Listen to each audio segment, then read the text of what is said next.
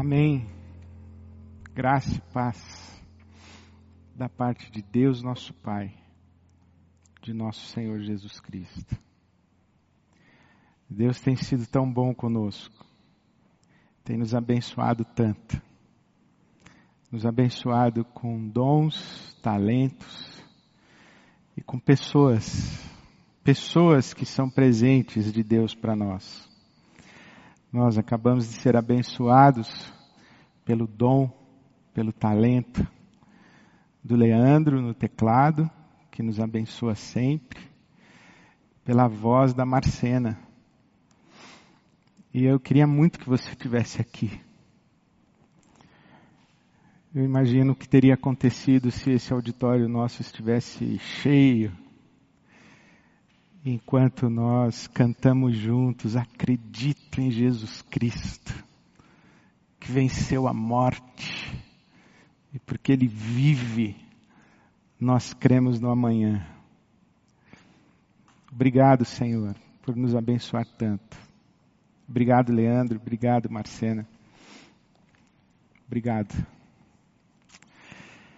Nesses dias de desespero, dias de pandemia,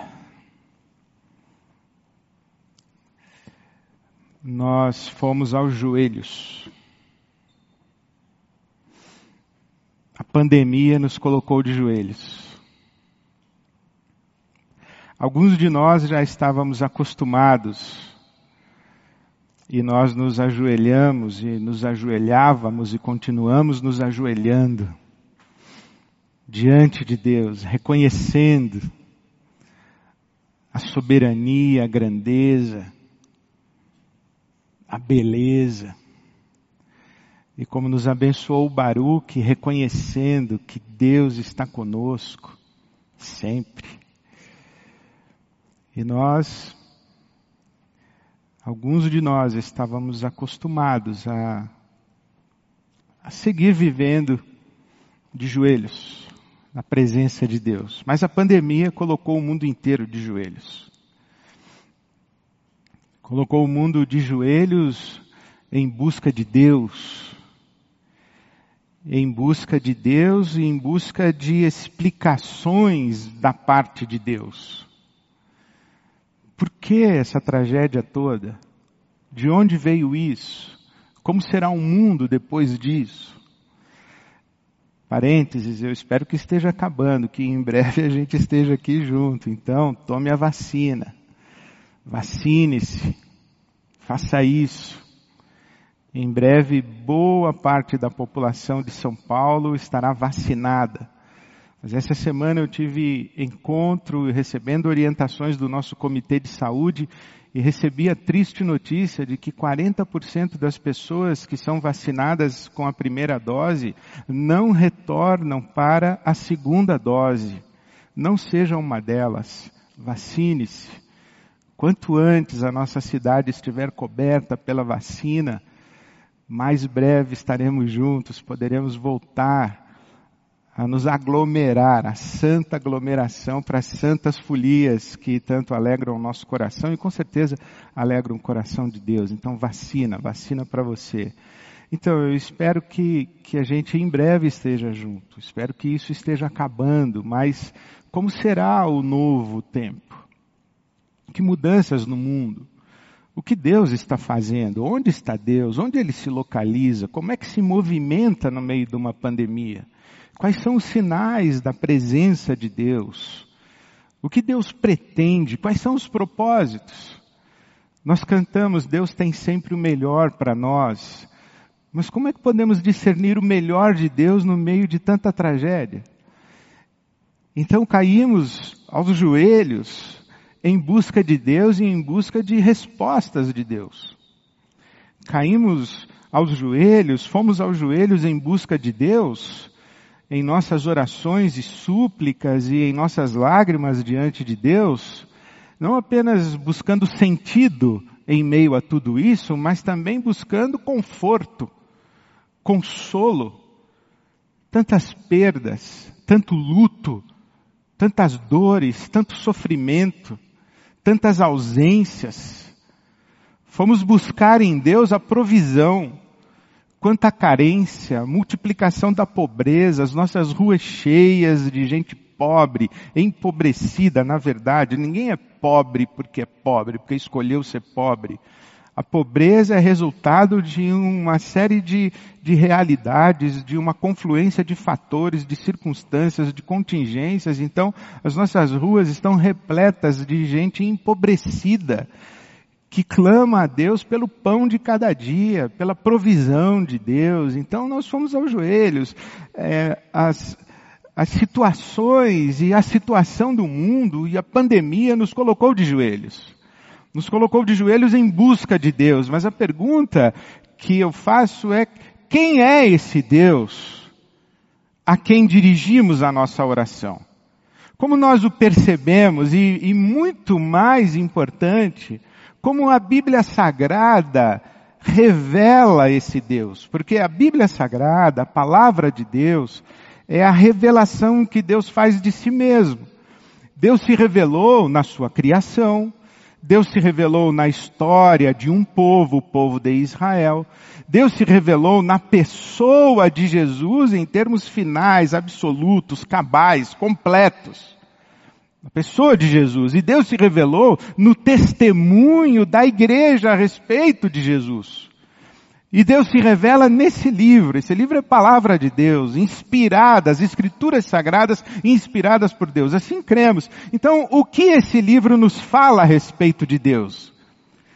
Jesus diz, olha, esse livro, esse texto, as escrituras sagradas que nós chamamos de Bíblia, as escrituras sagradas testificam de mim, disse Jesus. Então, nesse livro, brota Jesus. Nós nesse livro aqui encontramos Jesus. E quando encontramos Jesus, encontramos a revelação de Deus, porque Jesus é a exata expressão e a exata imagem de Deus.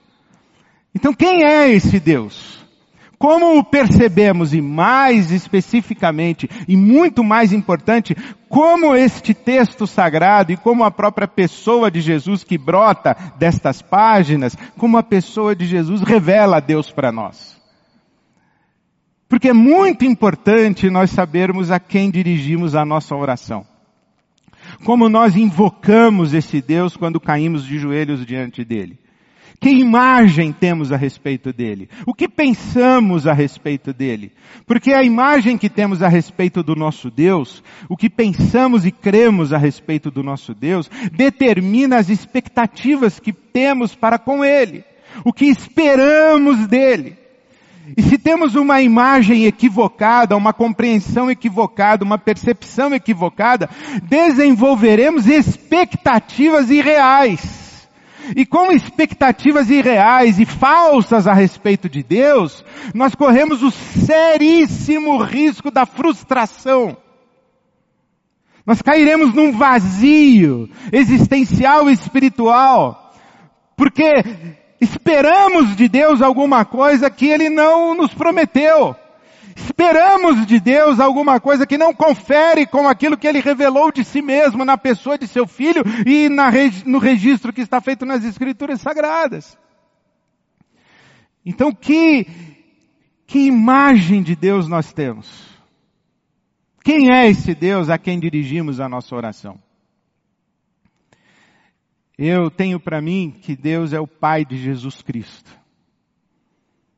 Deus é um, Deus é uma expressão genérica. Há muitos deuses, muito, muitos falsos deuses. Há muitos pretensos deuses. Deuses fabricados, deuses construídos, deuses autoproclamados, há muitos deuses. Deus é uma expressão genérica. As nações têm os seus deuses. A história da humanidade é cheia de divindades, de deuses. Então Deus é uma expressão genérica. De que Deus estamos falando? Quando eu digo a palavra Deus, quando eu digo ó oh Deus, eu estou me referindo ao Pai de nosso Senhor Jesus Cristo. Essa expressão de Efésios capítulo 1, versículo 3, quando o apóstolo Paulo fala, bendito seja o Deus e Pai de nosso Senhor Jesus Cristo. Eu me refiro a esse Deus. Pai do nosso Senhor Jesus Cristo. Esse Deus que Jesus invocava como seu Pai. Esse Deus que Jesus nos ensinou a invocar como nosso Pai. Abba. O nosso Abba. O Pai de Jesus e o nosso Pai. Quem é Ele? Como é o coração dele?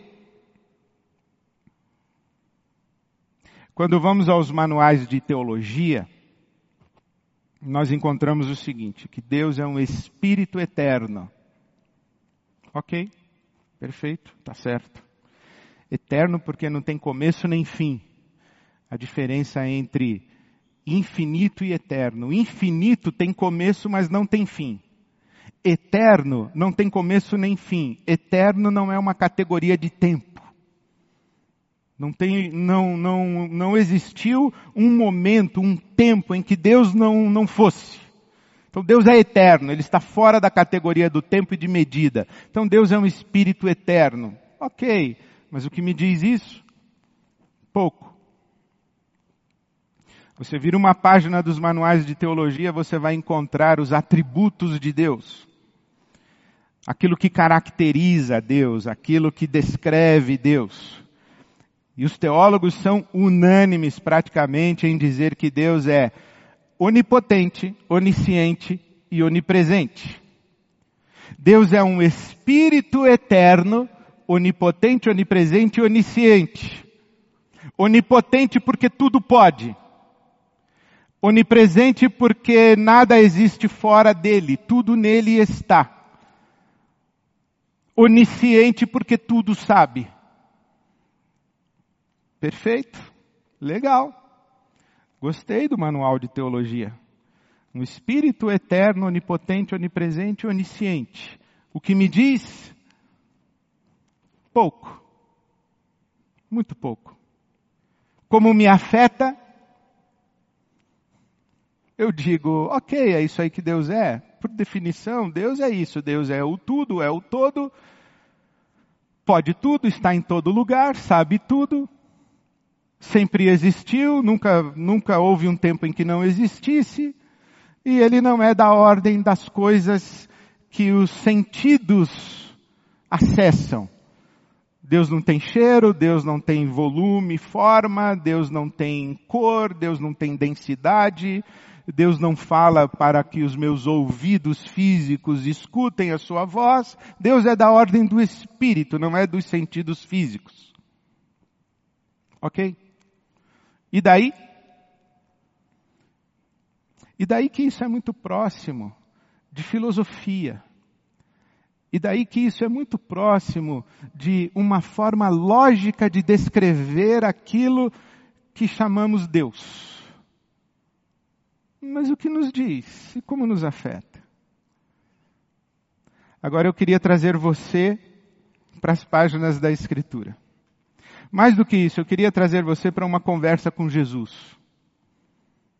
Lembre-se, Jesus que disse: Eu e o Pai somos um. Quem me viu a mim, viu o Pai. Nós estamos com Jesus, o Filho de Deus, o Deus que se fez carne. Nós estamos com Jesus, Jesus que é antes de Abraão. Quando Jesus está conversando com os judeus na sua época, ele diz assim: Olha, eu faço as obras do meu pai. Eu faço tudo que eu vejo meu pai fazendo. Na verdade, o que eu faço é uma expressão daquilo que eu vi o meu pai fazendo desde sempre. Porque antes do mundo ser, eu era. E os judeus à sua volta disseram assim: o nosso pai é Abraão. Ele diz: eu sou antes de Abraão. Antes de Abraão, eu sou. Então nós estamos com Jesus. Imagina que nós estamos numa, numa roda de conversa com Jesus e estamos discutindo a respeito de Deus. E estamos com os manuais de teologia. Estamos dizendo, Deus é Espírito eterno, Jesus diz, ok? E nós dizemos assim, Deus é onipotente, onipresente, onisciente. Jesus diz, ok. Jesus mesmo disse, né, que a Deus nada é impossível. Jesus mesmo disse: Eu não sei o tempo do fim, somente o meu Pai. Jesus vai dizer: Ok. Mas se você estivesse conversando com Jesus, ele diria assim: Desculpa, vocês estão falando do meu Pai. Vocês não estão falando de um objeto filosófico, metafísico. Vocês não estão falando de uma realidade acessível à razão. Vocês não estão falando de um conceito, né? Vocês lembrem-se que vocês estão falando do meu pai. Vocês estão falando do Abba. Né? E a gente diz assim, e, então Jesus, como é que você descreveria seu pai? Como você falaria do seu pai? Jesus diria assim: Olha, isso aí tudo que vocês falaram, que Deus é um espírito eterno, onipotente, onipresente, onisciente, está certo. Mas se você quer saber como é o meu pai, eu tenho uma outra palavra para descrevê-lo. Qual seria? Jesus diria: misericórdia. O meu pai é misericordioso. Misericórdia. De que nos valeria um Deus, Espírito eterno? De que nos valeria um Deus onipotente, onipresente, onisciente? Que fosse ausente? Que fosse calado? Que fosse incomovível, que não fosse empático, que fosse incapaz da compaixão. De que nos valeria um Deus onipotente, onipresente, onisciente, um Espírito eterno, onipotente, onipresente, onisciente, que não fosse capaz de chorar? Nada. Não nos valeria nada. Por isso Jesus diz: O meu Pai é misericórdia. E eu estou me referindo a Lucas, capítulo 6, versículo 36. Quando Jesus diz aos seus discípulos: Sejam misericordiosos, como o Pai de vocês é misericordioso. Sejam misericordiosos. Onipotência, onipresença, onisciência são atributos que cabem nos manuais de teologia. Os profetas de Israel nunca trataram Deus dessa maneira. Os poetas de Israel nunca trataram Deus dessa maneira.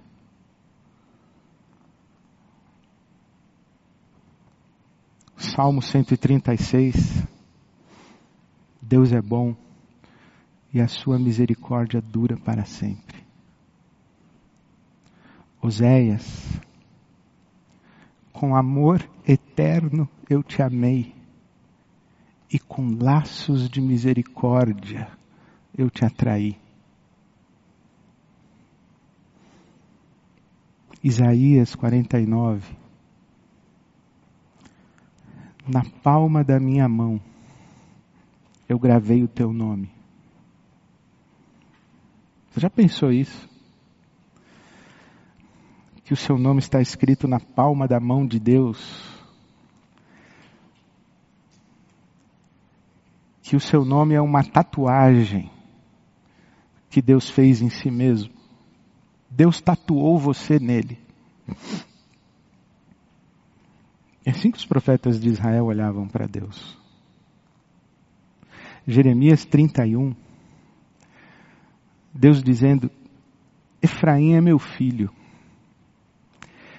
toda vez que eu penso, que eu falo em Efraim, as minhas entranhas se comovem. As minhas entranhas se comovem.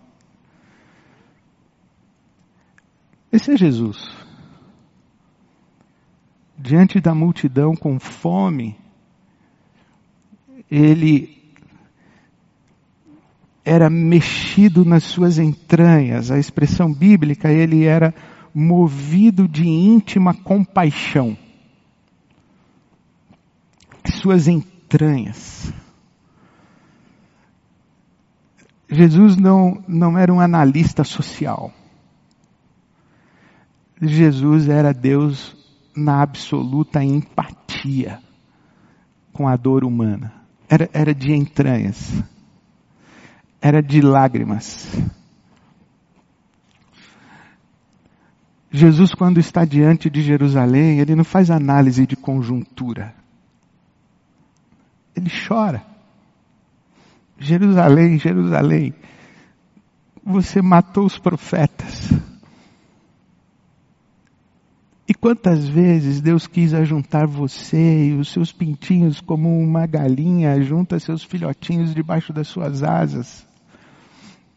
Você não quis. Chora. Jesus, quando está diante do túmulo de Lázaro, chora.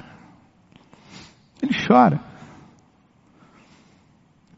Jesus, quando está entrando na cidade de Naim, vê uma viúva que está a caminho de sepultar o seu único filho. Jesus não faz perguntas filosóficas de por que, que esse menino morreu, por que, que essa mulher é viúva, o que Deus está pretendendo com isso. Jesus chora. Jesus é movido de íntima e profunda compaixão, as suas entranhas, isto é, a sua misericórdia. A misericórdia é a capacidade de colocar o coração ao lado daquele cujo coração está em miséria, daquele cujo coração está em pedaços. Olha que imagem mais maravilhosa e linda a respeito do nosso Deus. Ele vê o nosso coração em pedaços. O nosso coração quebrado e ele se coloca ao nosso lado e o próprio coração dele fica quebrado junto com o nosso. Esse é o nosso Deus. Onipotente, onisciente, onipresente, o Espírito eterno. É, é... Tá certo? Tá certo. Mas se você perguntar para Jesus, fale-me sobre o seu pai, Jesus diria: O meu pai é misericórdia. O nome do meu pai é misericórdia. O meu pai é igual aquele pai que o filho pediu parte da herança e foi embora. Foi se destruir, foi se autodestruir, foi se sabotar, foi desperdiçar a vida, foi desperdiçar a si mesmo. O meu pai é que nem aquele pai que ficou olhando de longe todos os dias ele ficava olhando o horizonte, imaginando, um dia ele volta, um dia ele aparece.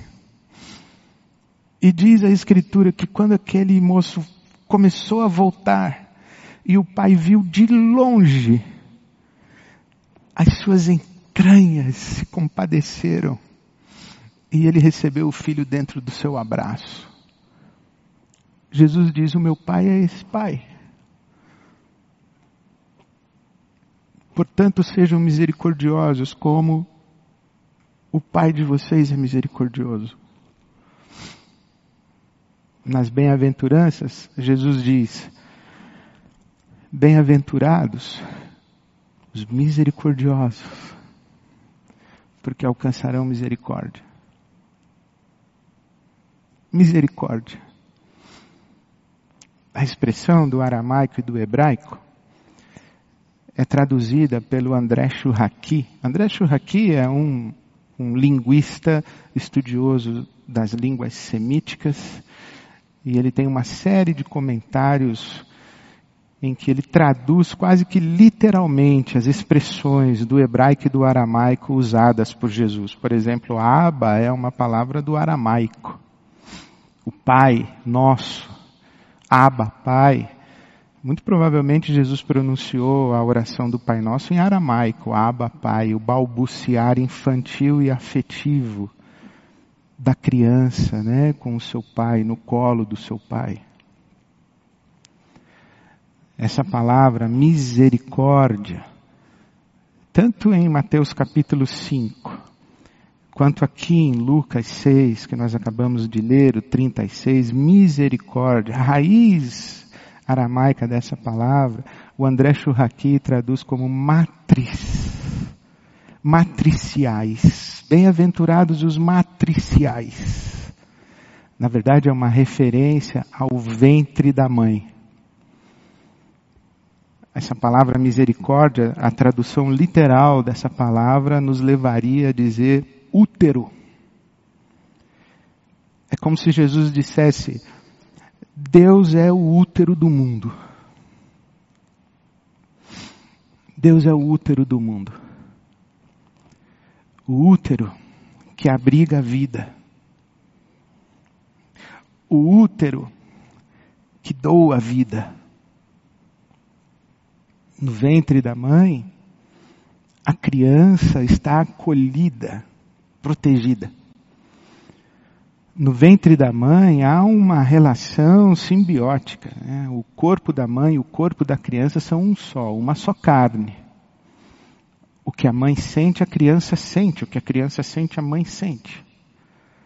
É dentro dela que acontece tudo isso. Não é bonito pensar nisso quando Paulo está em Atenas dizendo: Em Deus nós somos, nos movemos e existimos. Nós vivemos no útero de Deus. Nós vivemos no ventre materno de Deus. No útero, a vida está sendo gestada. E, e a gestação implica dores, dores de parto. O útero se contrai, o útero o útero sofre para dar origem à vida, para fazer nascer.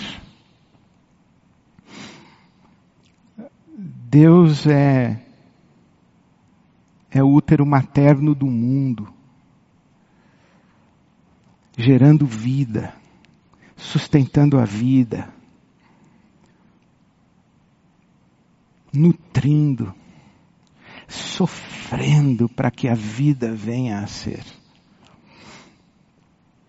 Da mesma forma, o apóstolo Paulo fala a respeito dos seus discípulos. Ele diz: Meus filhinhos, por quem eu sinto dores de parto até que Cristo seja formado em vocês. Gálatas 4. Meus filhinhos, eu sinto dores de parto, essa figura materna de Deus, né? Nós vivemos nas entranhas de Deus. Deus não prometeu solução para nós, para as nossas dificuldades cotidianas. Deus está gemendo, nos sustentando no seu ventre, no seu útero, na sua misericórdia, gestando a nossa redenção, gestando o novo céu e a nova terra. E enquanto nós estamos no útero, no ventre de Deus, o apóstolo Paulo em Romanos 8 diz que nós gememos, porque a criação toda geme. E o Espírito Santo geme também.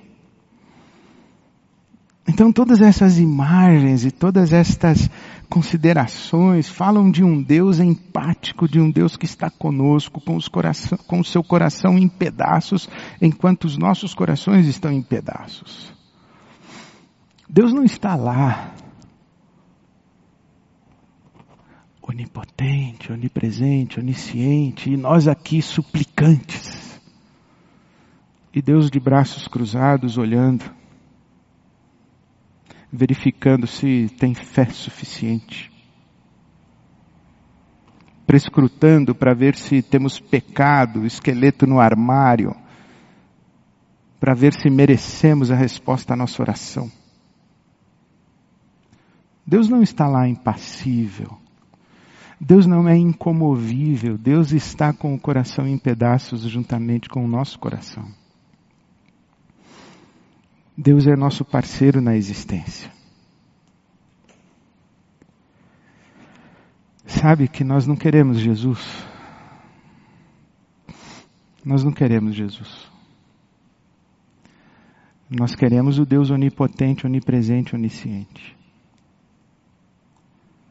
Nós queremos o Cristo exaltado na sua glória. Mas nós não queremos Jesus. O problema disso é que o Cristo exaltado é igual a Jesus. O mistério do Evangelho não é que Jesus é igual a Deus. O mistério do Evangelho é que Deus é igual a Jesus. Quando Jesus está chorando sobre Jerusalém, provavelmente algumas pessoas estão ali numa reunião de oração dizendo assim: por que Deus não vem aqui fazer justiça em Jerusalém? Jesus diria: porque Deus está aqui chorando sobre Jerusalém.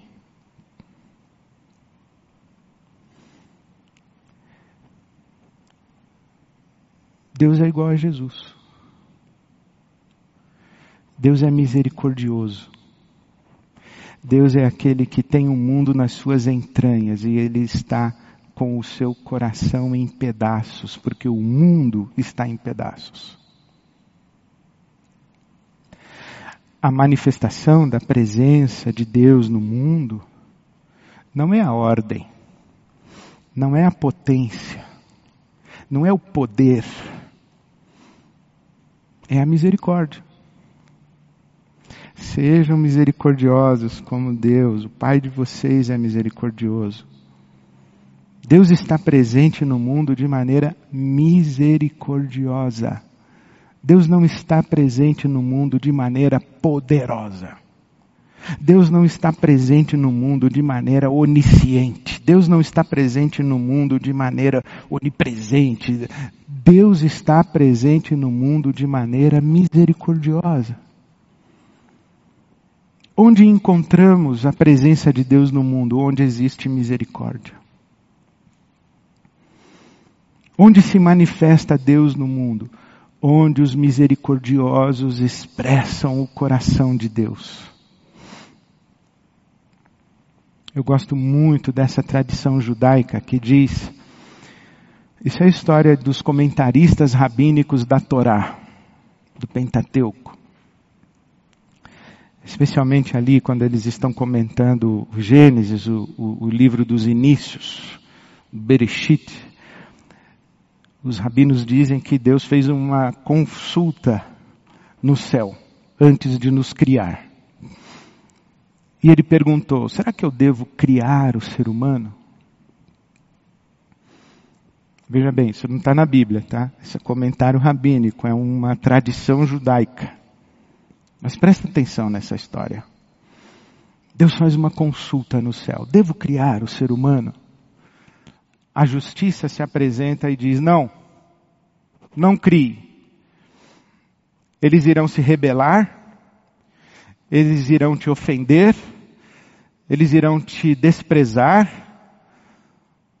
eles irão te rejeitar, e eles trarão muita tristeza e desapontamento ao teu coração. Tu te arrependerás de tê-los criado, disse a justiça.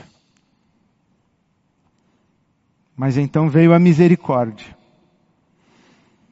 E a misericórdia diz: sim, porque eles serão tudo isso aí. Mas eles irão se ajoelhar eles irão te exaltar, eles irão te servir, eles irão te render graças, eles irão manifestar a tua beleza. Tu verás a tua glória resplandecendo em sua face. Crie. E diz a lenda judaica que Deus então resolveu criar. Ouviu a misericórdia mas diz a lenda judaica que talvez para fazer uma compensação ao fato de que a justiça estava certa, Deus pegou a misericórdia e, tendo criado o mundo, arremessou a misericórdia. E a misericórdia se espatifou em milhares de pedaços no mundo de Deus. E de quando em vez, no meio de rebelião, de maldade, de destruição, de autodestruição, de egoísmo, de indiferença, de hostilidade, de competição, de violência, de guerra, de morte, de pandemia. No meio de tudo isso, ali num, num hospital, ali aparece um caco de misericórdia. E é ali que Deus está. Ali, quando alguém observa um coração em pedaços e se comove, e se solidariza, e se movimenta na direção do socorro, serve, e se doa, e se sacrifica, ali, ali está a presença de Deus. Bem-aventurados os misericordiosos, porque eles viverão a experiência da misericórdia de Deus. O nome de Deus é misericórdia, disse o Papa Francisco. Ele disse também que sem misericórdia nós não vamos curar o mundo. Sem misericórdia, nós não vamos salvar o mundo. Mas eu diria mais: sem misericórdia, nós não vamos salvar Deus.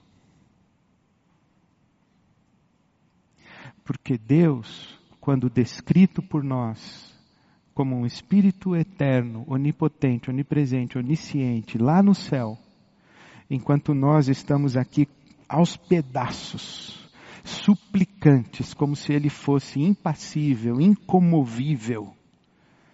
Esse Deus, esse Deus não nos diz nada.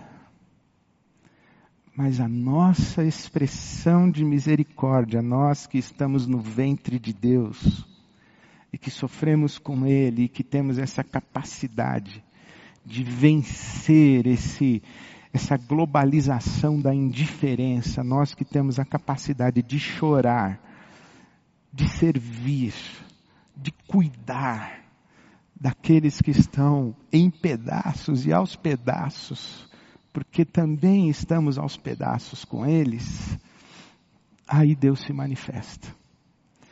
E quando Deus aparece, tudo pode acontecer, porque afinal, Ele é onipotente onipresente e onisciente. Mas a onipotência, onipresença e onisciência de Deus é governada ou são governadas pela sua misericórdia, porque o nome de Deus é misericórdia. Seja misericordioso, seja misericordiosa. Cuidar é o novo eu te amo. Posso até propor uma mudança de hashtag. A misericórdia é o novo eu te amo. A misericórdia é a verdadeira expressão do Deus que é amor. Nosso Deus está em pedaços. O nosso Deus está com o mundo dentro do seu ventre e das suas entranhas. As entranhas de Deus estão mexidas e Ele está sustentando em vida, gerando o novo céu e a nova terra através daqueles que, assim como Ele, são misericordiosos, são misericordiosas. Seja você um, um estilhaço, um caco da misericórdia de Deus no mundo. Amém.